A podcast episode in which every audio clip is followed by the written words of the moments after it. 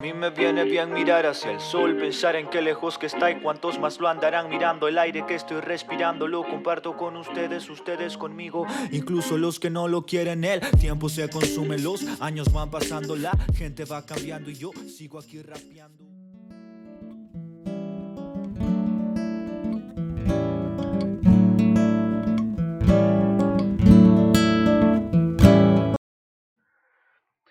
Bueno, aquí estamos en el segundo capítulo de Esto no está pasando.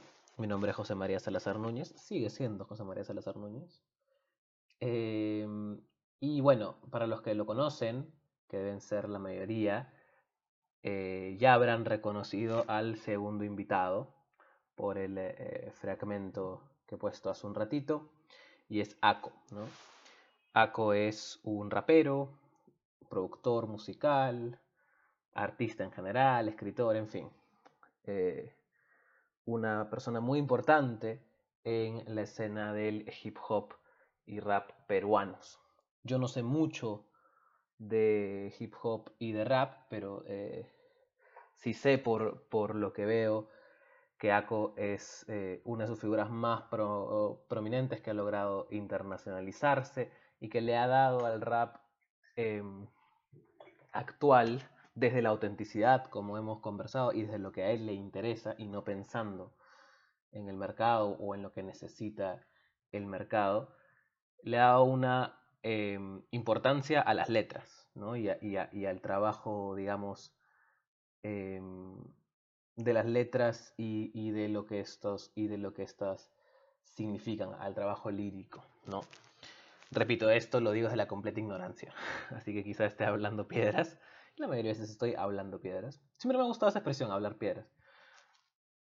Eh, porque no es hablar sobre piedras, ¿no? sino hablar piedras como si las piedras salieran en lugar de palabras. ¿no? Eh, lo cual me, parece una imagen muy hermosa. Pero bueno, volviendo un poco a, Ako. Ako es mi segundo invitado. El nombre eh, verdadero, el nombre del DNI de, de Ako es Arturo Salazar Salinas. Y para los que ya hicieron las matemáticas, él es mi primo. Yo soy José María Salazar, él es Arturo Salazar. Nuestros padres son hermanos.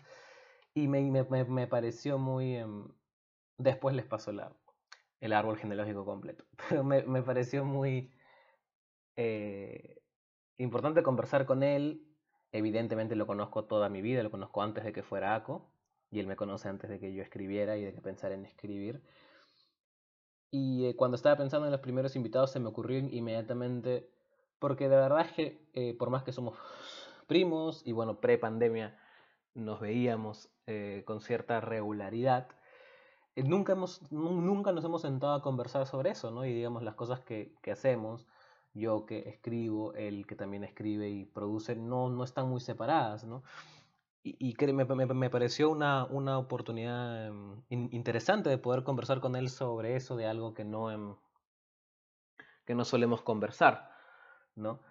Eh, y que nunca hemos conversado, de hecho. Y nada, espero que lo disfruten. Como dije al final de la entrevista y, lo escucharán, estoy seguro que sus fans esperaban preguntas más, más em, respecto a, los, eh, a, sus planes eh, de nuevos discos y nuevas canciones, y lo entiendo y me disculpo que no le pregunté eso. Eh, pero creo que la conversación surgió de una manera muy interesante, no por, no por mí, evidentemente, sino por él. Eh, siempre hay que ser un poco humilde, ¿no? y bueno, y, y, em, y, realmente sí, surgió por donde fue surgiendo. Yo no, no quería preparar mucho, seguro lo notarán.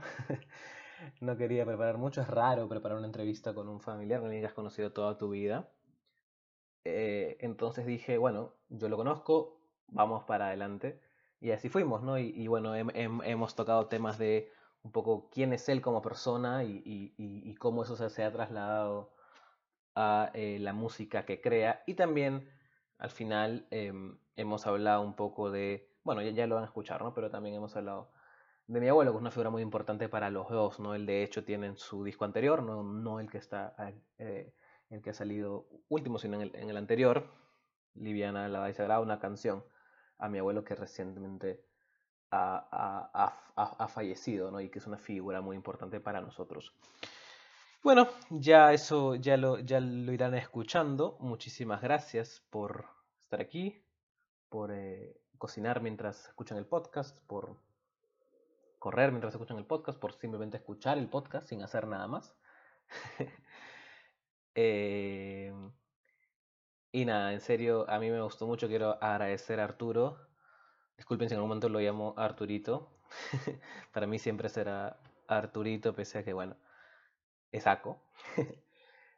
Em, y bueno, su último disco, como todos sus discos, está disponible en Spotify y cualquier cosa pueden seguirlo en sus redes, en Instagram, en Facebook y en YouTube. acoa.c.o. Con ustedes, la entrevista. Y recuerden que esto no está pasando.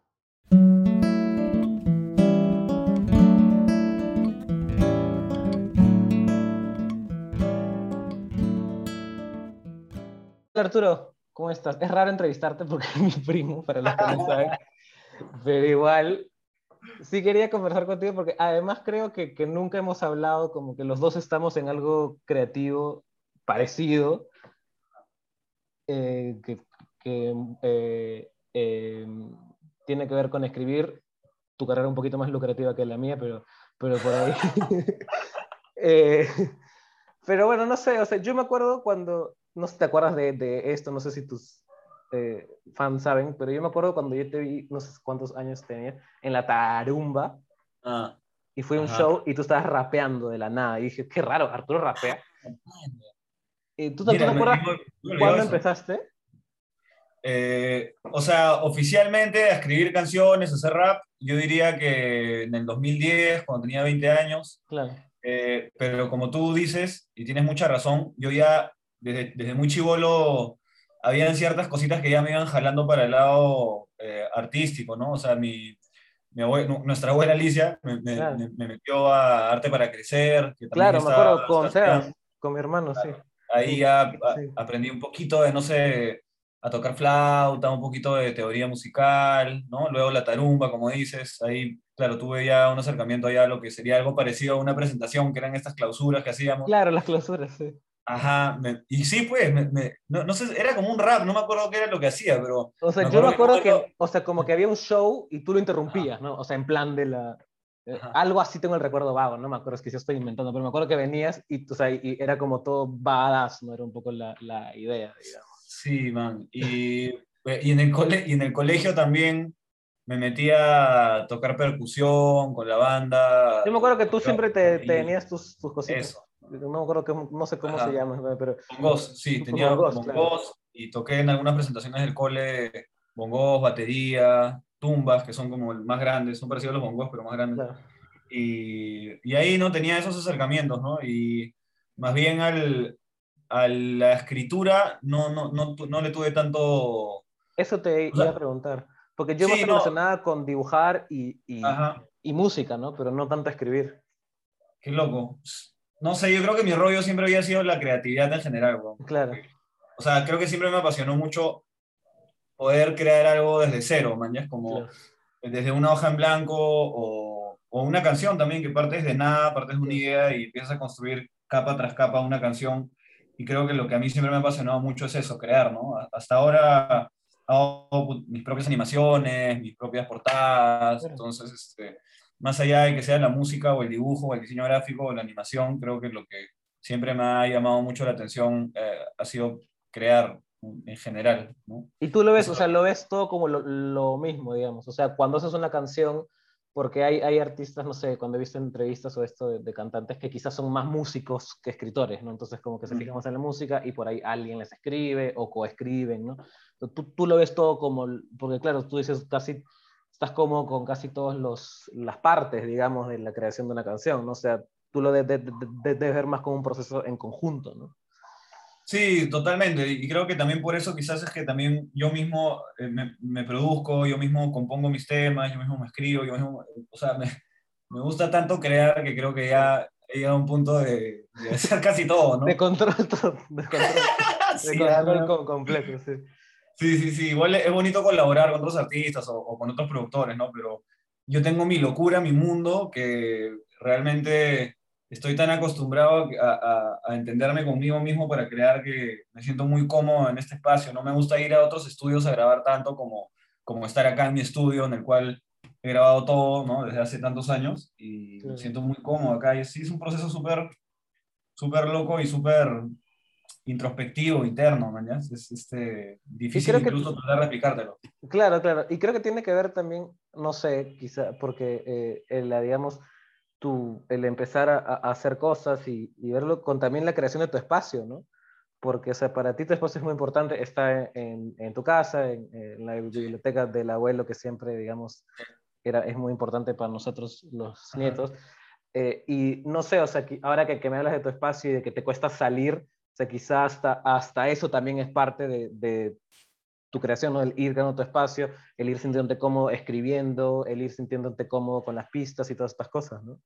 Total, sí, tienes mucha razón, man. De hecho, ahora que hace un rato te comentaba esta, de esta posibilidad de salir del país, sí, claro. eh, de, o sea, llegar a darme cuenta de que tal vez en esta etapa me, me convenga irme a otro lugar, ha sido un proceso jodido para mí, o sea, ha sido difícil. Eh, me chocó, man, no sé cómo explicarte, pero pasé una semana en la que me sentí bastante abrumado, bastante con mucho miedo, con mucha ansiedad y, y parte de lo que estás diciendo, ¿no? De que esta casa y este lugar para, eh, está tan arraigado a mí y claro. también a mi proceso creativo que, que, el hecho de salir de esta zona de confort, por así decirlo, me, me ha asustado, pero, pero también me, emociona, de, ¿no? De, de, claro, de alguna claro. manera, pienso que más allá de, esta zona de comodidad, podrían esperarme cosas, eh, espero, espero, más grandes o, o, no sé, como una aventura, ¿no?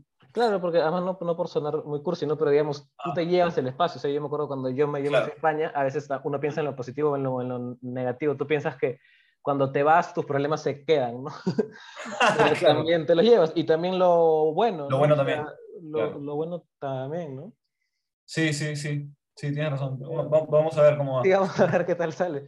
¿Y qué tal ahora? O sea, yo veo, men, yo no sé, o sea, yo eh, escribir es mucho más fácil porque solamente escribir, no tienes que producir nada. Y yo veo que tú sacas disco tras disco tras disco.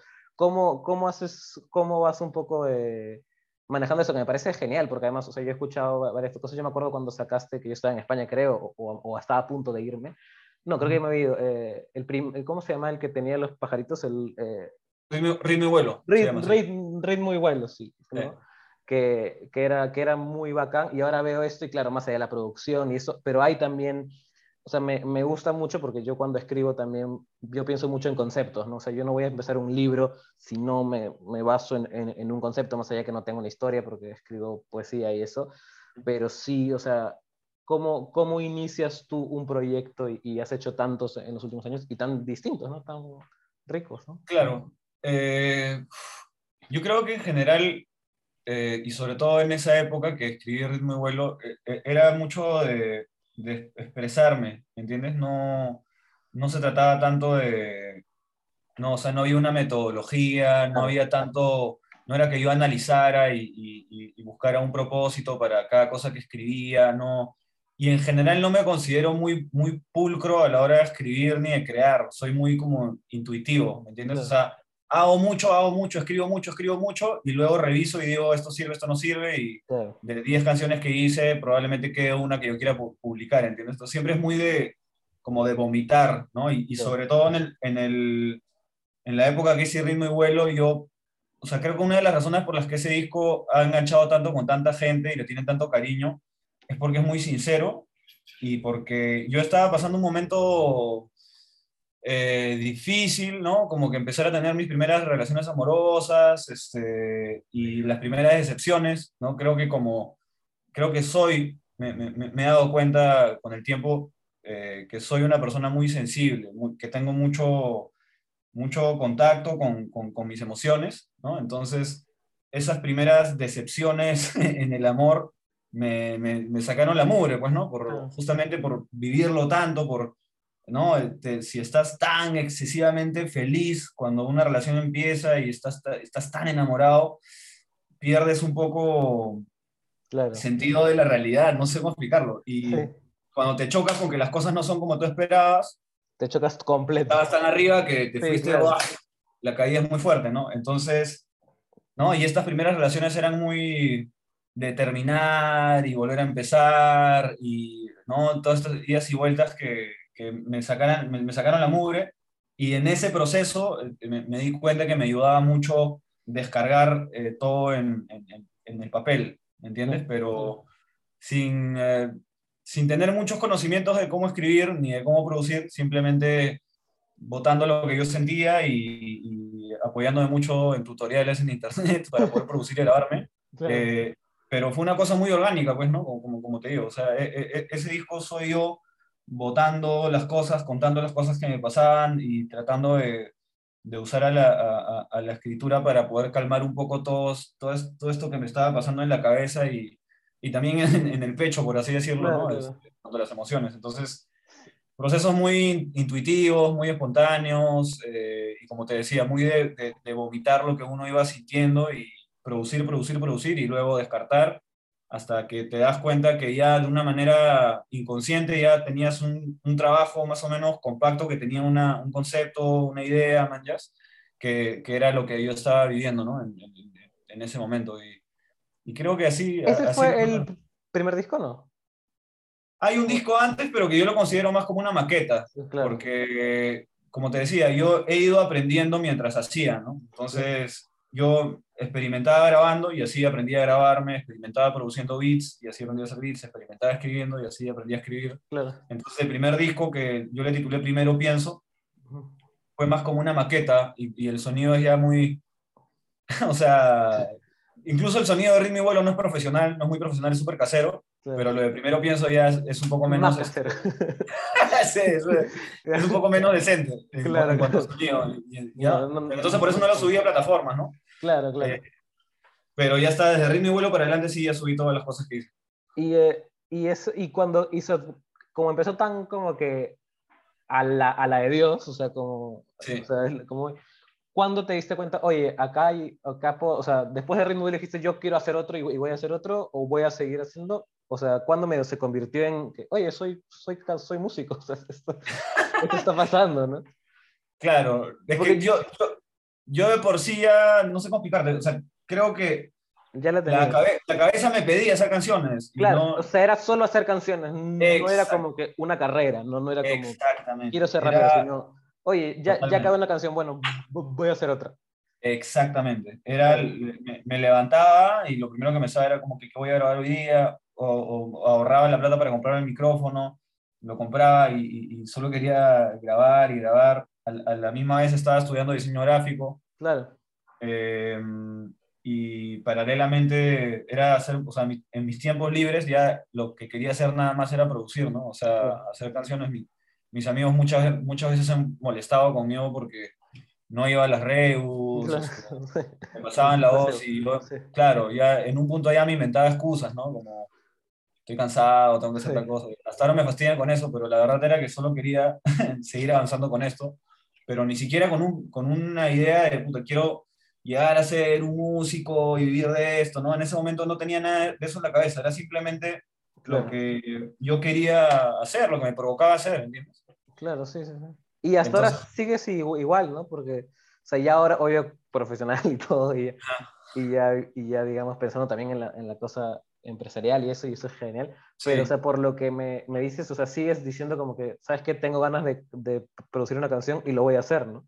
Sí, felizmente hasta ahora no me pasa de que sienta ah, una pesadez de tener que seguir cambiando. Sí, sigo cambiando por, por, por, el gusto de hacerlo, pero sí, o sea, no te, te, estaría admitiendo si te digo que es lo mismo, ¿no? O sea, yo sí extraño un poco la, época en la que no había ninguna presión. Ajá, claro, o sea, de que era hacer música por hacer música. Por, Ahora hago música porque amo hacer música, pero también porque necesito eh, pagar mi comida y las cuentas. Sí, ¿Y te acuerdas en el momento en que, o sea, o sea, si bien todo era como que muy intuitivo y eso, pero igual llegó un momento en que decidiste y, y, dejaste tu chamba en la otra carrera, ¿no? ¿Te acuerdas cómo llegaste a eso? O sea, fue, debe haber sido importante, así como ahora estás sufriendo con lo de irte, o sea, también debe haber sido una cosa como que jodida, ¿no? Porque saltar, o sea, y ahí no hay como que voy intentando, ya es estoy, estoy, ¿no?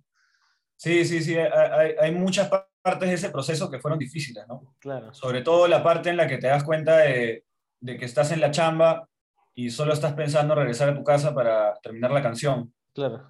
Entonces se, se volvió una cosa de que llegabas a las, a las 8 o 9 de la mañana a la chamba y ya estabas contando las horas. Y na- nadie vive feliz así, pues, man. O sea, es como no, claro. todos los días era esperar. Y Sí. a veces, sobre todo en publicidad, eh, o sea, el horario era hasta las 6, de, 6 te 7 de la tarde, pero, Sí, pero eso es un mito, porque o sea, te Porque- quedas hasta la 1 de la mañana claro. y, y se- sí, yo creo que sufrí mucho, me sentía muy aburrido, pero era como, en mi cabeza era, pero de cómo voy a vivir del rap, ¿no? O sea, eso ni siquiera lo podía considerar, entonces era como asumir de que mi vida iba a ser eso, ¿no? Ir a un lugar a hacer algo que no quería hacer claro. horas tras horas para tener unas horas de, de descanso y luego levantarte y volver a ir a hacer lo mismo. Mm, La pasé un poco mal, de hecho, y yo creo que un punto en el que me di cuenta que esto iba un poco más en serio fue cuando me di cuenta que en YouTube había un brother que había subido todas las canciones de ritmo y vuelo y que tenía un montón de, de views y me sentí huevón, ¿no?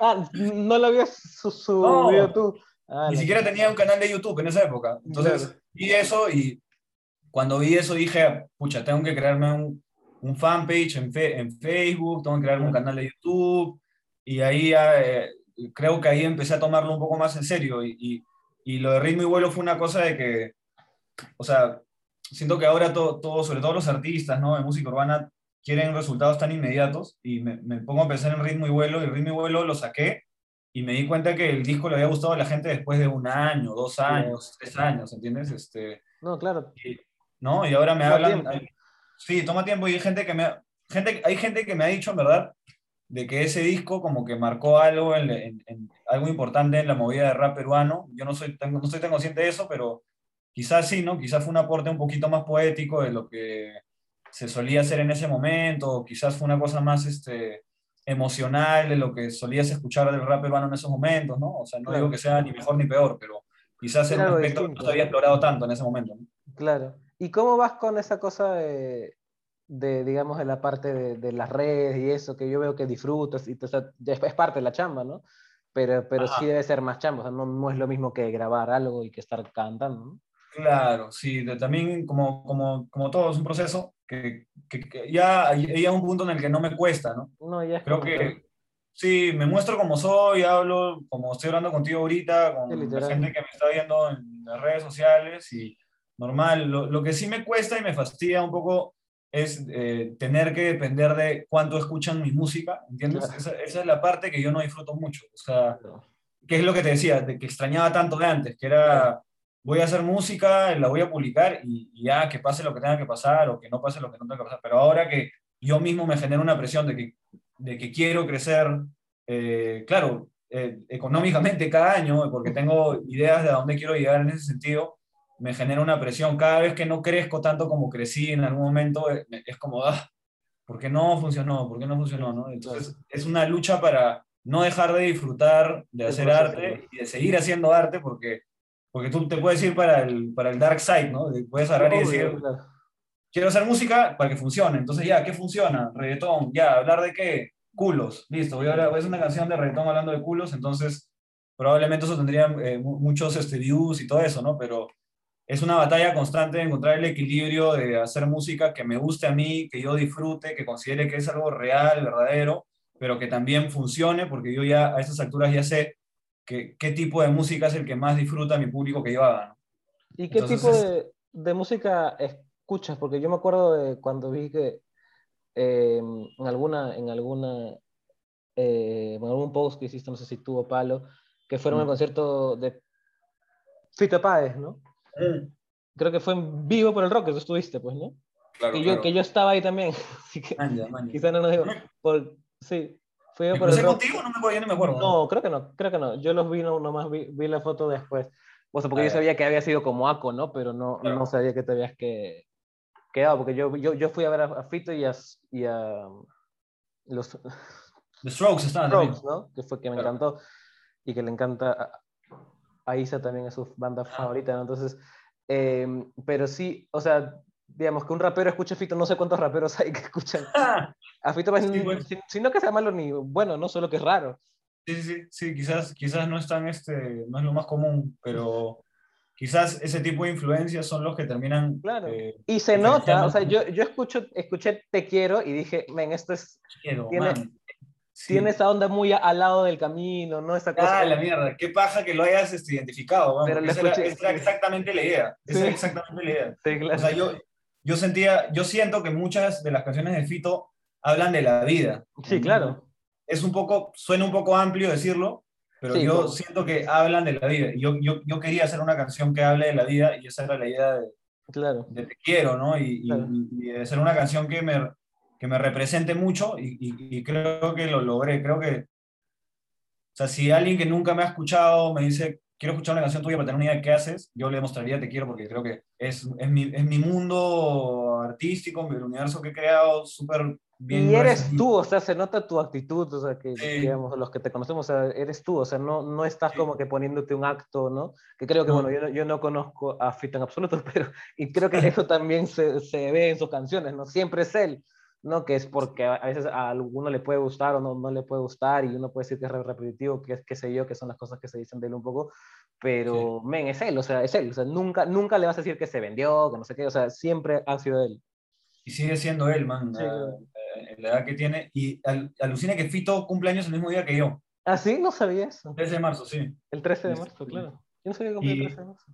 y lo, fui, lo vi en vivo por el rock, primera vez que lo veía en vivo y primera vez que me pasa que, que un concierto me hace llorar. O sea, Fue muy bueno, fue muy lágrimas, bueno el concierto. oh, Además, justo había pasado, o sea, estaba todo el tema de, de Latinoamérica, estaba lo de Chile, creo, ahí, sí, y él se puso a, a- y bueno, ese día en Lima pues pasaron como que cuchumil cosas, creo. Era el Sí. partido de la, de la Libertadores, está, y Ah. como que empezó a, a- no sé, y cantó, eh, yo me acuerdo que yo fui a un concierto, yo sí fui, a, a un par de fitos de solo piano. Eh, que, que hizo varios, y siempre cantaba al final, yo, yo vengo a ofrecer mi corazón, ¿es? La, sí, es un la temón. cantaba- es un temón, y la Temón. cantaba sin, sin micro, siempre. O sea, Ah, siempre la, la canta sin micro, la canta a capela. Creo que hay en YouTube de un concierto en que hizo eso en México, no sé dónde, pero la canta a capela. Que claro, yo dije, bueno, ahora en vivo para el rock no va a hacer eso, y no lo hizo, pero sí hubo una, creo que fue Ciudad de Poder de Corazón, no sé cuál, en que fue solo él, ¿no? En como que se paró y empezó a cantar solo él. O sea, ese tipo de como que, o sea, no sé, el pata está haciendo esto hace 20, 30 años, y yo, Sí. lo, yo lo imaginaba atrás nervioso y con ganas de salir como, como si, si tuviera 20. ¿no? Ajá. O sea, Sí. e- esa es de puta madre. Y conecta muy bien, él, o sea, en Muy vivo bien. Conecta muy bien con el Es público. como que te habla, ¿no? O sea, como que, como eso cuando estás eh, enamorado y la persona solo te está mirando a ti y crees que no, no hay. Es como que me está hablando a mí, me está hablando a mí, ¿no? Y como con un montón Claro, de es chévere porque por más que estés en un estadio, sientes que es una experiencia como un poco íntima, ¿no? Es Como muy íntima, cosa- sí. Sí, exacto, sí, eso sí. ¿Y qué, qué otro artista sí te, te, digamos, te ha conectado, ya sea de rap o hip hop o de cualquier de estos? De los grupos con los que más pegado he estado, eh, además de Fito, eh, hay un grupo que se llama Sublime, eh, es americanos, bueno, ya, el grupo ya no existe hace tiempo porque eh, murió el, el vocalista, pero hacían una mezcla de reggae con ska, con punk, con rock, era una cosa muy, Loca. muy, muy claro, muy, muy peculiar, eh, pero es, es uno de los grupos que me conseguí todos los discos, que me bajé todas las canciones, de ahí también este Incubus, Mm. eh, de Chivolo también muy pegado con Incubus, también me compré todos sus discos, y eh, creo que esos son como que los grupos que más han perdurado en el tiempo que yo escuche, eh, pero ahí hay un millón que Claro, que vas a escuchar. escuchas y dejas de escuchar y vuelves a escuchar después de tiempo y entre ellos hay mu- muchos grupos de rap y todo, ¿no? Pero eh, en realidad ya hace unos buenos años que, que no escucho tanto rap, ¿sabes? O sea, escucho mucho música que, claro, que tiene influencia de hip hop. Como que como pop así o, o más. ah, claro, como pop, RB, claro. a influencia de hip hop. Ahora también hay un punto en el que el RB y el trap coinciden y es un tipo de música que me gusta porque es muy relajante, ¿no? Y también con influencias de jazz, o sea, en cuanto a la, la- las armonizaciones, los acordes que usan en ese tipo de canciones. Como la verdad- como que, como que banda o como que artista. No sé, man, es que yo tengo un montón de playlists en Spotify, te Claro. juro, ¿ah? Y cada vez que escu- descubro algo nuevo, agrego a la, a la Claro, playlist pues. le pongo play y me quedo escuchando y cuando escucho una canción la reconozco que es una de mis favoritas, pero tipo los nombres, últimamente no estoy tan al tanto de, de los nombres. Pero qué chévere eso. Porque yo, yo, yo soy lo contrario, o sea, yo, yo, siempre como, yo siempre busco, porque me gusta la música también, no, no la no tengo talento, pero digamos, la, la, escucho un montón como todos, y yo siempre, como vengo, digamos, de literatura, que quizás es un poco más metódico en algunas cosas, y, em, y, nunca, de, o sea, cuando, bueno, ahora en internet quizá pasa, ¿no? Pero cuando estás leyendo un libro siempre sabes qué libro estás leyendo, ah, nunca de casualidad estás como que, ¿qué libro es este, ¿no? Entonces yo siempre de verdad buscaba como que yo busco bandas o cosas nuevas o, artistas, ¿no? Y, sí, sí, y siempre busco, ah, ok, un disco, y me escucho el, el, disco entero, yo creo mucho en escuchar el, disco entero. Eh, pero qué chévere, como que me parece porque eh, tu actitud de como que ir escuchando también es lo mismo, digamos, de que fuiste haciendo, eres como músico, ¿no? Y como persona también, pero digamos, o sea, eso, eso también es, es bacán, ¿no? Porque a veces tendemos, y ahora más aún con internet y toda la weá, a controlarlo todo y eso, y si bien te gusta controlarlo todo, pero también como que dejas que las cosas fluyan, ¿no? O sea, o sea también e, es, bacán, ¿no? Porque no hay nada más, más rico que estás escuchando algo o en la tele, ¿no? Ahora tenemos Netflix y tenemos que ver qué buscamos específicamente, pero pucha, antes hacías zapping y veías una peli y decías, ¿qué peli es esta? No tengo idea. Y no, no podías ver, no podías ver qué era, no tenías la verdad. Y era como que puta madre, o sea, pero eso, eso, eso es lo chévere, ¿no? A veces con pero sí, eso, eso, eso, es bacán, ¿no? O sea, también el, el, o sea, toparte con cosas y descubrir cosas como una película en la tele que me ha pasado muchas veces, eh, estar cambiando de canales y ves una película que algo te llama la atención y te quedas pegado, y me ha pasado muchas veces que son películas que terminan gustándome mucho, o, o cuando ibas eh, a comprar discos, claro. Eh, piratas obviamente, ¿no? Porque, en polvos, polvos. Sobre, todo antes que, que, claro, que tenías la plata, que la propina que te daban tus viejos nomás, entonces ibas, eh, ni siquiera polvo, ¿sabes? Me iba por acá, Jesús María. Ahí hay, hay, varios como, claro, como... Ajá, claro. Bodegas donde también venden discos. Eso, claro. entonces, esa huevada de, de ir y buscar. Y estar buscando y a veces me topaba con una portada que me llamaba la atención, ni siquiera sabía qué grupo era, pero me lo llevaba porque me gustaba el arte de la portada, entonces venía y resultaba que me gustaba un montón y era un grupo nuevo que había descubierto, ¿no? Entonces esa sí se extraña, o con las películas también, con los DVDs cuando vendían también en, las bodegas, ¿no? Claro, que chequeas, sí, claro. Sí, sí se extraña eso, ¿no? Eh, porque ahora es, más... Eh, pero... Esa manera de descubrir, esa manera de descubrir películas o música, claro, ahora sí. Pues. Sí, ahora es un poco más. Pero igual bacán, o sea, ir, o sea igual, digamos, hay formas de, de que, que de, ¿no? De, de, no estar neurótico buscando algo, algo específico. Ya bueno, llegó la parte que sí quería hablar, eh, y espero que no se vuelva muy feeling, nada, pero sí quería hablar del, del abuelo, ¿no? Porque, o sea, no... Eh, cuando pasó lo, cuando falleció el, abuelo, y te lo dije, eh, me puse a escuchar carta al abuelo, que además tú lo habías puesto en Facebook como carta, ¿no? Se lo habías escrito. Claro, eso era una carta en verdad. Sí, una carta de verdad. Y, y, yo me acuerdo, porque me acuerdo del tema de no me hables de tu muerte y eso, porque para los que no, tuvieron el placer de conocer a mi abuelo, mi abuelo cada cumpleaños decía, este año ya, este año ya es, ¿no? Como que hasta aquí llegué nomás, ¿no? Eh, o sea, cumplía 80 años, 80 años ya es mucho, ya. no sé qué, y 85 es mucho, ¿no? Eh, muchos años que, que era lo, mismo. Lo mismo, sí. Y, em, y incluso, eh, o sea, en el video ese que puso tu, hermana Cris, que habla, estoy listo para el cajón, pues no sé, o sea, él, él, hablaba así y eso era parte de... Y eso es un video de hace años, ¿sabes? hace años, claro, no, no, sí, sí me Fácil 10, fácil 10 años, tranquilamente. sí. tranquilamente, claro, sí, porque estaba un poco más eh, gordito, estaba más, sí, más, más, tacuchi. Eh, bueno, ¿cómo, ¿cómo fue un poco la influencia de mi abuelo? Que además mi abuelo también, bueno, para los que lo conocen, fue eh, periodista y todo, pero también fue músico.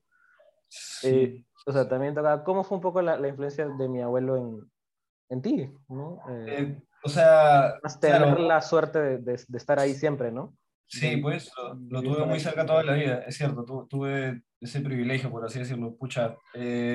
o sea, creo que hay muchas maneras de, de, en, las, en las cuales sería lo obvio de que me ha influenciado si es que hablamos de su vida profesional y, claro. como tú bien dices, este, la escritura, eh, la música. Los libros que están ahí atrás. Los libros, claro, ¿no? Pero yo creo que si pienso en la influencia de mi abuelo en mí, pienso en algo mucho más este, humano, ¿manjas? Este, obvio. Que la calidad este, humana de mi abuelo y de mi abuela también fue una cosa que me influenció tanto, o sea, que, que caló tanto en mí, lo, lo, eh, que, que, que, fueron grandes personas, ¿no? Y, Claro. y la, la compasión que había en ellos, la humildad, la, la, esa, esa manera que ellos tenían de, de ponernos primeros, primero a nosotros, antes que a ellos mismos, es una cosa que, que, que entró muy profundo en mí y que me, me, me ha quedado, ¿no? Y que, y que me ha quedado y que como, que como si yo ahora, y sobre todo después de su muerte, ¿no? Como, como si buscara, suena súper cursi la frase, ¿no? Pero tratar de, de hacerlo sentir orgulloso, ¿no? O sea, Claro. como... ¿no? Que, que, que, que sepa siempre que todo lo que me ha dejado él, pienso plasmarlo en mi vida de todas maneras, ¿no? Y, Claro. y que qui- quisiera llegar a algo así, ¿no? Y cualquier, es loco porque el abuelo conoció a tantas personas y, bestia. Sí. y, y, y la, la- no, no sé el porcentaje, seguramente también ha- habrá tenido muchos enemigos de por ahí, como todo, ¿no? Pero yo creo que la, la, gran parte de la gente que lo conoció siempre te va a decir lo- lo- la gran persona que, que, que- él fue, ¿no? Sí, además, o sea, claro, a, a mí me ha pasado yo que obvio con mi pa- papá y eso la gente lo conoce, pero claro, lo conoce mediáticamente. A, a mi abuelo cuando te encontrabas con alguien que lo conocía, siempre era, oye, saludos a tu abuelo, que, que, Sí. que me ayudó en tal cosa, que no sé qué, ¿no? O sea, o a tu abuela también, o sea, mi abuela, mi papá me, me, me ha contado historias que seguro tu papá, tu papá también, de la gente que hospedaba en Puerto Rico, ¿no? Claro, ese O tipo sea, de cosas. Ese tipo de cosas que a mí ni se me... O sea, es como que... O sea, ni se te ocurre hacer, ¿no? Porque, digamos... Bueno, quizá ahora es más peligroso todo, ¿no? Pero, Sí, eh, pero igual, o sea, cosas que a nadie, o sea, en ningún momento es como que... Y, y mi, mi papá contaba, pues, no, quizá exagerando, ¿no? Pero de, de que, o sea, literal... eh, Bueno, cuando pasó lo del...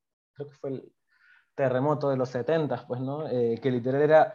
Te despertabas y tenías que o sea, eh, caminar para no pisar, al tener cuidado con no pisar a toda la gente que se había quedado, que había venido pues de Yungay o de Huaraz y eso, y que mi abuela había hospedado de la nada, sin, ¿no? Y sin generar esto. Y, o sea, creo que los dos tienen esa cosa, o sea, siempre es bonito cuando eh, eso, ¿no? O sea, cuando, sí, o- o- obvio mi abuelo era conocido y periodista y, y político y todo, pero de verdad ves como la, la cara de la gente de, ok, esto no era porque era conocido, realmente es porque, o sea, y los impactó, aunque así sea una interacción, una cosa chiquita o una cosa grande, como ho- hospedarlos.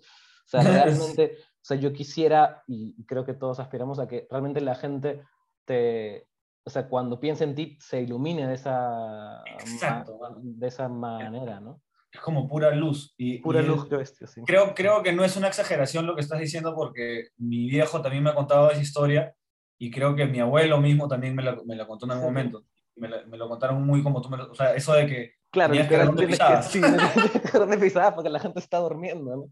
Claro, Eso y, y, mi- y mira, el, el valorar la familia también es algo que mi abuelo, o sea, su, su paso por mi vida, como, claro, me lo ha dejado súper marcado, ¿no? Pues lo- cuánto él defendía a, a, puta, la familia y cuánto nos recalcaba, nos recal- siempre nos recalcaba, al final van a pasar los años y los que van a estar contigo son tus hermanos y no sé Claro. qué, y, y en verdad que tiene mucho, mucha razón, y, y yo, este, o sea, creo que tanto los primos como mis hermanos, como mi familia, creo que tenemos un poco ese sentido de, de unión, ¿no? Este, Gracias a, a- a ellos, ¿no? O sea, Sí, claro. em, es muy lindo lo, lo- lo- lo- lo que lograron y, y claro, también, Y además fue tan, fue tan, bueno, y es, ¿no? Fue y Ujú. es tan orgánico, ¿no? O sea, no, no era, o sea, no, no era algo que imponían, o sea, era simplemente como ellos eran, ¿no? O sea, no, o sea, literal, o sea, yo, eh, yo me acuerdo, bueno, ya digamos hacia el, hacia el final, a- a- a- antes de la pandemia, por supuesto, en que se, Mm. se podía ir a, tu casa y eso, Mm. o sea, yo me acuerdo que daban ganas, después de un tiempo de, de no ir, de ir a hacerle a mi abuelo una pregunta y quedarte así a escuchar, ¿no? Que muchas de las cosas que decía ya, ya eran que habías escuchado varias veces, pero está bien. Sí. Pero porque da, da ganas de llenarte la energía, o sea, ya no, eran solamente, ya no era la historia, ya no era necesariamente saber de cuando fueron a Berlín o de cuando visitaron al Papa, sino, sino Claro. realmente de, de solamente escuchar como que su ritmo, ¿no? Como, como literal solo, solo escucharlo y sentirlo. Sí. O sea, de verdad, eh, él Sí, tenía, o sea, hay esta imagen un poco quizá conservadora del patriarca, ¿no? Pero literal, él era eso, o sea, él era esta persona que creó una familia y que armó algo eh, con mi abuela, los dos, de una manera muy orgánica y solo a partir de cómo eran, ¿no? Sin, porque además como padres, por lo que me cuenta mi papá y eso, no es que eran padres así, ¿no? Supongo No, para seguramente, Pero él, él siempre tenía su frase, ¿no? Los hijos son hijos de su tiempo, no de, no, Sí. no, no de los padres, ¿no? Y mi, mi papá, pues, que era un poquito más eh, salvaje que el tuyo, pudo hacer lo que quiso y pudo hacer un montón de cosas y no pero, pero siempre volvía, o sea, siempre, ¿no? Y siempre fue muy importante la, la o sea, y, y esa li- libertad y esa capacidad de, Claro, mano. de enseñar con, con el ejemplo, no con el chicote, ¿no? Totalmente, totalmente. Y, y, y mira cómo ahora, o sea, no sé, pero yo, yo veo a mi viejo y veo a tu viejo y eh, de verdad puedo decir que no hicieron un buen trabajo este, No. mis abuelos. No, No, Entonces, para nada, no, sí, pero sí, o sea, pe- pe- pero, ex- exacto, ¿no? Era, era, ese es, es eso, o sea, y, y, em, las, o sea, e- ese simplemente, no sé, a veces es, es y me, me, me pasa como a ti y yo, eh, como que, como tú también nos, nos, nos, nos dedicamos a escribir, pero la, la, o sea, faltan pa- palabras de verdad, porque es como Sí. que, o sea, de verdad no, Faltan palabras. ¿no? Sí. Yo y, lo- podría hacer, no sé, 10 canciones más de Carta al Abuelo, ¿entiendes? sí, Porque claro, Hay, hay, hay tanto que decir ahí, pero, puta, lo- o sea, los valores, pues, ¿no? Se, habla tanto de los valores, pero qué, qué importante y qué tan bien plantados han, han estado los valores en mis abuelos que han, se han transmitido al- de generación en generación. Y si ahora la gente, por ejemplo, la gente de la música, siempre cuando habla de mí se refiere como a un tipo este, muy serio, con muchos valores, muy correcto, no sé qué, eso es lo que dicen de mí. Yo creo que, o sea, eso de todas maneras tiene que ver directamente con mis abuelos, ¿no? Obvio, y con, claro. mis viejos también, pero claro. Parte Eh, de eh, ahí. empezó ahí, claro, y fue bajando, sí, claro, siento que- obvio. y, y eso, o sea, creo que, de hecho, estamos súper agradecidos por eso, ¿no? O sea, Y cuando tú sacaste este, este último disco, el de Lo que muere no acaba, que Ajá. evidentemente el título, como que mm, mm, no puedo no hacerle la conexión, sí. con mi abuelo, estaba, eh, estaba en- o sea, ya, ya lo hiciste en cuarentena, o sea, lo hiciste, o, o sea, lo hiciste cuando ya había pasado lo de mi, mi abuelo, o fue como Claro, lo- justo ahí. Exacto. Lo que pasa es que ese disco es más, es la primera vez que hago un disco que es más como un recopilatorio, ¿no? O sea, Claro. era como que fui sacando muchos singles y quise juntarlos todos en un disco y sumarles unas, unas canciones más. Pero claro, eh, ya seguramente la mitad del proceso del disco para adelante ya eh, eh, mi abuelo había fallecido y de todas maneras el título que yo escogí tiene mucho que ver con, o sea, con eso, ¿no? Porque, porque, porque ha sido un proceso, claro, obviamente para todos es un proceso difícil que un ser tan cercano y querido eh, se vaya, pero mm, creo que ma- marcó, en- o sea, me dejó muchos aprendizajes, man. Es, Claro. es aprendizajes que, que no son aprendizajes que, te, que, que adquieres cuando alguien te habla de algo o cuando lees algo. Que también No, que solo lo haces solo viviendo, mediante la experiencia, man. Claro, la solo- experiencia de, de- y- y de asumir de que realmente la vida se va en cualquier momento y es súper efímero y, y- y realmente ya sabemos desde que nacemos de que un día nos vamos a ir, solo no sabemos cuándo, ¿no? Entonces, Claro. desde que, desde que adquieres esa conciencia de una manera un poco más clara, es raro, pero te vuelves una persona como más agradecida porque sabes que todo lo que te rodea en cualquier momento se puede fumar o tú, o tú te puedes ir o cada persona que amas se puede ir en, en un día cualquiera, ¿no? Si cualquier cosa puede pasar. Entonces, eh, hasta, hasta cuando mi abuelo murió, creo que me, me enseñó, ¿no? Y, Sí, literal. me- Sí, literal. me- no puedo dejar de hablar ahora cuando escribo, no puedo dejar de hablar de, de- de que en algún momento me voy a ir, de Claro. que todo es efímero, de que, de que necesito disfrutar de, de la vida mientras me dure y, y las maneras que yo siento que tengo de disfrutarla, que es estando rodeado de la gente que quiero y haciendo lo que más amo, que es hacer música. Y eso, eso, desde- eso en el, en el eh, eso se ve, o sea, eso en el, yo escuché lo que muere no, no acaba, y se ve un montón, bueno, en Te, Te Quiero que ya hablamos, pero incluso Sí. en las cosas más eh, de amor, ¿no? La, lo de la foto de la, la billetera, esas cosas, Sí. o sea, hay, hay como un quiero disfrutar Eso. ahora, ¿no? O sea, Sí, man. completamente, ¿no? Ya, ya, ya, ya sea cantando, ya sea rapeando, amando, escuchando, es Claro. como que es solamente disfrutar, ¿no? Sí, como que no me puedo quitar de encima esa, Sí, esa idea. eh, y, y no, no, no, es de una manera tan consciente, es algo que yo lo he analizado después, de, después del disco y de muchas otras canciones, me, me he dado cuenta de mierda, como esto se, se ha quedado en mí bastante y, y, no, no puedo dejar de mencionarlo porque lo considero también algo, o sea, considero que es algo muy importante para transmitir, si quiero comunicar algo a la gente, si quiero eh, compartir, eh, digamos, enseñanzas, aprendizajes, creo que eso es una de las cosas que me parece súper importante porque es muy cierto también, o sea, pues no sí. te la pases no te pases la vida peleando hasta, con. Hasta en la portada, ¿no? ¿La, ¿La, hiciste tú? Sí, ¿no? Sí, yo hice la portada. Que también tiene una cosa con la muerte, obvio, ¿no? Oh, totalmente, ¿no? Claro. Sí, claro, obvio. O sea, hasta en eso te, te marcó bastante. Sí, sí, sí, sí. sí. Y, y, esto de que sigo aprendiendo eh, de mi abuelo, incluso ahora que no está, es, sí. es, también eso, ¿no? O sea, lo que muere no acaba. Y... Lo que muere no, no, no acaba, literal, sí. sí. Claro. Eso, eh, sí. Bueno, pero esto sí acaba. El podcast sí acaba. es que se, me sirvió perfecta la. la... buen cierre, buen cierre. Buen cierre. no, oye, Artus, en serio, eh, o Aco, ya te puedo no sé cómo te puede. Eh, en serio, qué chévere conversar contigo. Siempre han quedado varias cosas. Eh, no sé, las personas que te, que te escuchan seguro quería que, que, que, que, te pregunte más sobre si vas a sacar un nuevo disco, esas cosas.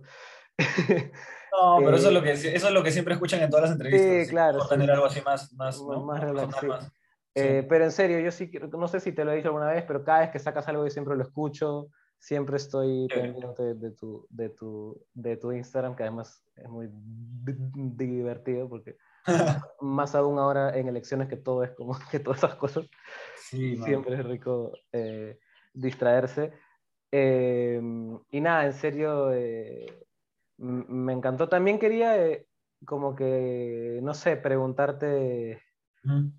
ahora en estas épocas así tan raras y, jo y jodidas un poco, así terminé la, la, anterior entrevista, ¿alguna cosita así, alguna reflexión que quieras dejar o lo dejamos con lo anterior, con esto de que lo que no, no muere no acaba? Bueno, esa, es, lo que muere no acaba también es una reflexión muy, muy, muy potente, ¿no? Pero no sé, ahorita con la coyuntura y todas las cosas que están pasando, creo que o sea, simplemente tenemos que aprender a respetarnos un poco más entre todos, ¿entiendes? Sí, sí. Que, que, alguien que no piense igual que uno no significa que sea una persona estúpida, ¿entiendes? Y claro. creo que eso es lo que a la gente le cuesta un poco entender, ¿no? Y, y creo que mejora, mejorarían mucho las, las cosas, este, no solo en el país, sino en general, si es que aprendiéramos a, a respetar y a entender de que cada uno viene de otro lugar cada uno ha vivido cosas distintas y, y, y, que por más que no estemos de acuerdo, pues podemos este, respetarnos, ¿no? Sin, sí, sin, claro. No, y bueno, no, no, por ser muy monotemático, pero volviendo a lo de mi, mi, abuelo, mi abuelo, los mejores amigos de mi abuelo opinaban muy distinto a él. Es esto, exactamente. claro, sí. y se peleaban constantemente, pero en las buenas, ¿no? O sea, eh, sí. y, y, tomaban su whisky tras whisky tras whisky. Y, sí. y, es, o sea, y de eso se, se trataba, ¿no? Y nos inculcó eso también y sí. yo discutía con mi abuelo muchos almuerzos de diferentes sí, cosas, soy, no solo de política, no, sino de otras cosas también, obvio. y nos mechábamos, ¿no? Y, claro. y, pero creo que él, él me enseñó me, también otra vez mediante el ejemplo a, a, que se puede pensar diferente y se puede discutir sin pelearte y sin odiar a la otra persona, ¿no? Con mi papá también tengo lo mismo, ese. Sí, y creo que es enriquecedor, de hecho sí, mi abuelo también nos dejó eso un poco. Sí, como, como diría mi abuelo, olvídate. eso resume mucho. Sí, eso, eso es, muy es, un poco de insight, pero es que mi abuelo decía eso siempre. Que, ¿Y qué tal el almuerzo? No, olvídate. No, decía, ¿Pero eso es bueno o malo? No, no, y además, eh, bueno, mi abuelo era, las cosas eran o excelentes, sí. eh, increíbles, ajá, o eran una Sí. Ya tú sabes. Ya. Sí, claro. Sí. La una o la otra. Sí, sí claro, sí. bueno, Arturito, en serio, gracias. Te pasaste y cuídate, ¿ya? No, gracias por la invitación, man. me encantó conversar. Este, sí. Cuando, cuando quieras hacemos la parte de vos, me avisas nomás. Sí, claro. Buenazo, chao, cuídate y suerte. Fuerte abrazo, man. En todo. Chao. Suerte, chao, chao. Tener tu nombre y tu apellido Lo exhibiré con gusto a donde me lleve lo vivido. Y si no fuera por las risas y las caminatas No sería yo, no sería yo. Y si no fuera por nuestras conversaciones Pues no sería yo, y no sería yo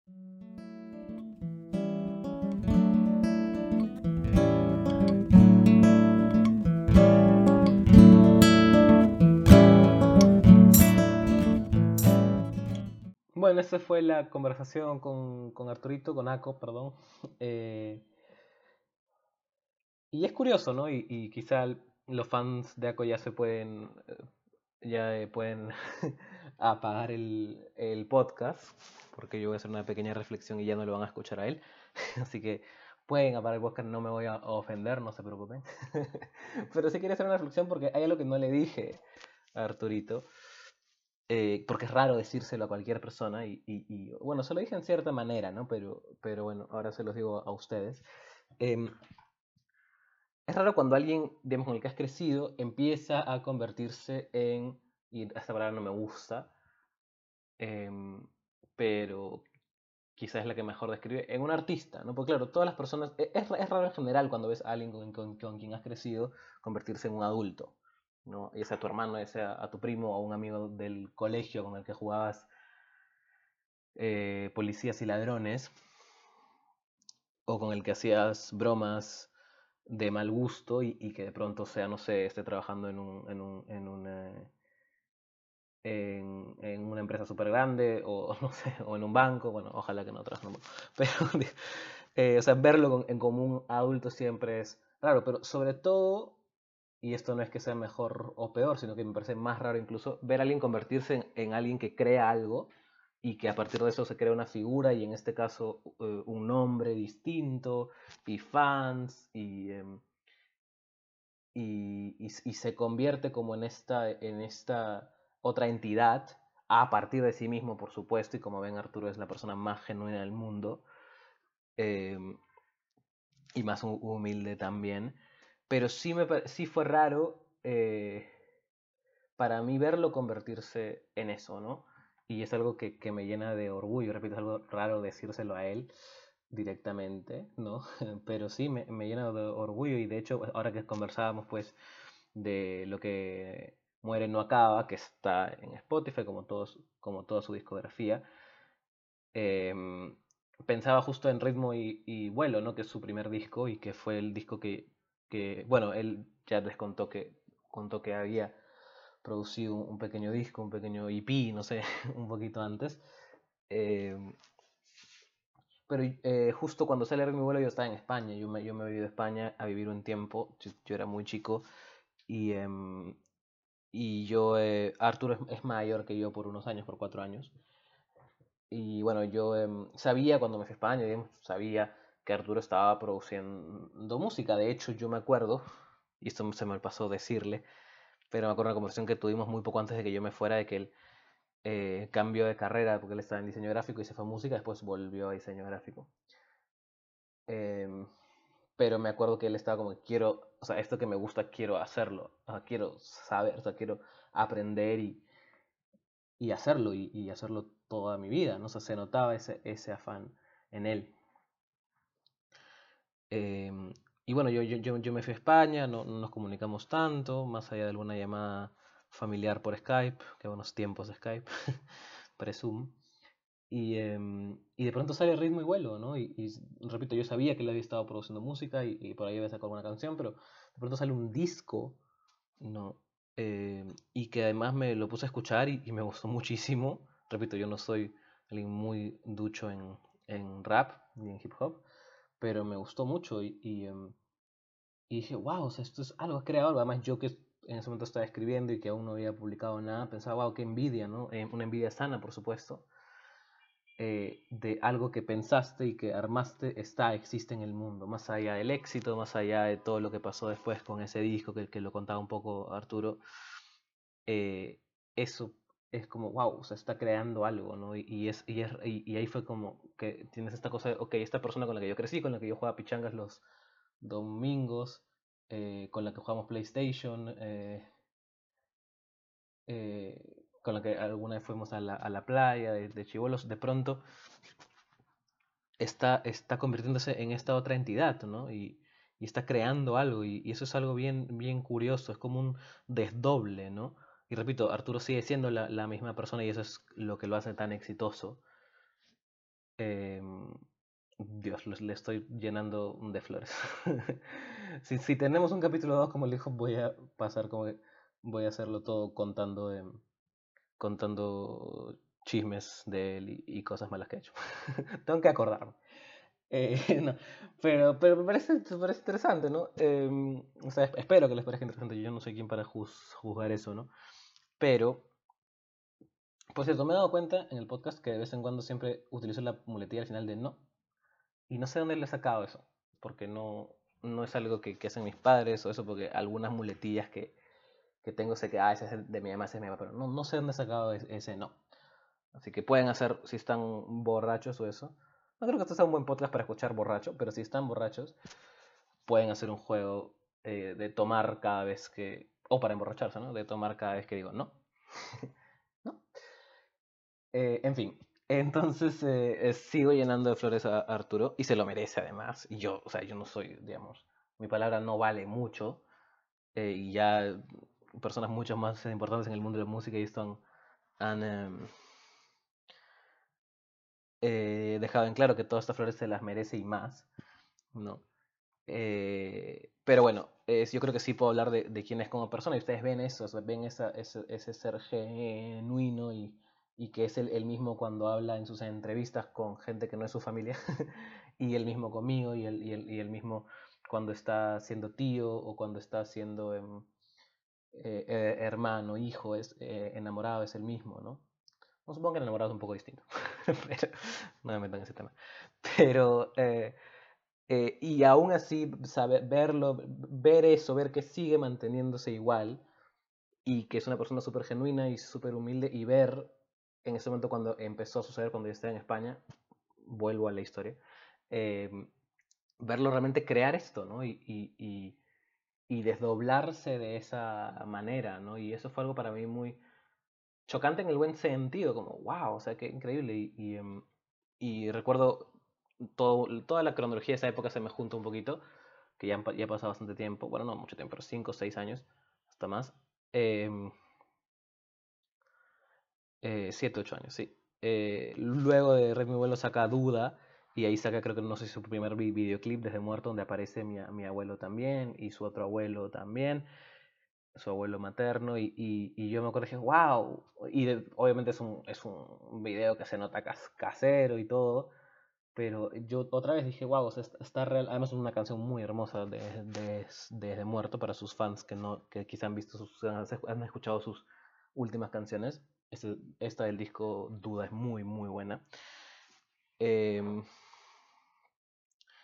y digo, wow, ha, hecho un, ha hecho un video, ¿no? Y, y de pronto ya, bueno, sale está, está en Spotify, todas estas cosas, y es como que, wow, o sea, qué genial que alguien quien conoces y, a quien siempre has visto como una persona muy buena, le estén sucediendo estas cosas, ¿no? Porque se las merece completamente y, y se esté convirtiendo en este otro, en este otro ser, en esta otra entidad, pero que parte de sí mismo, ¿no?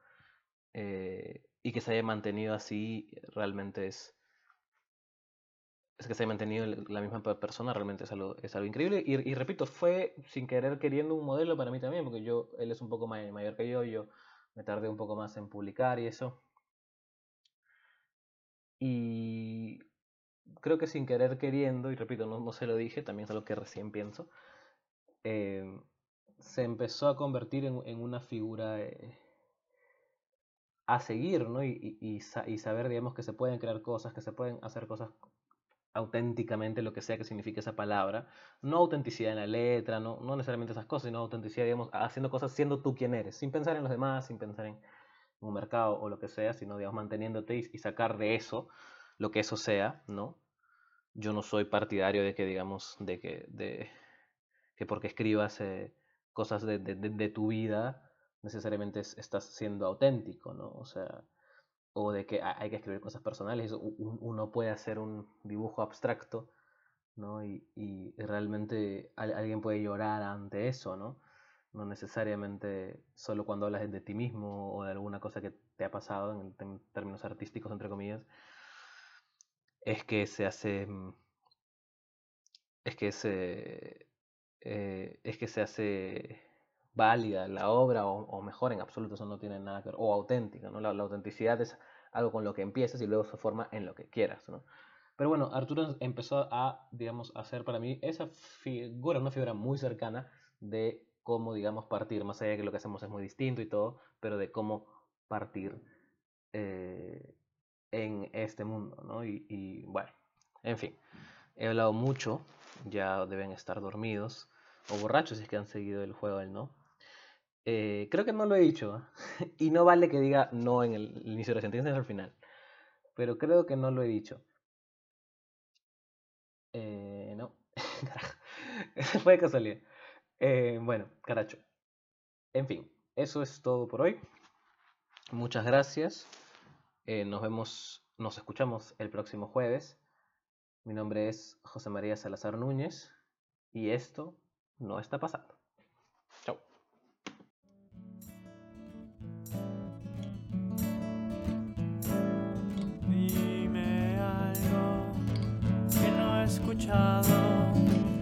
escucha algo que no he dicho, solo quiero estar acompañado.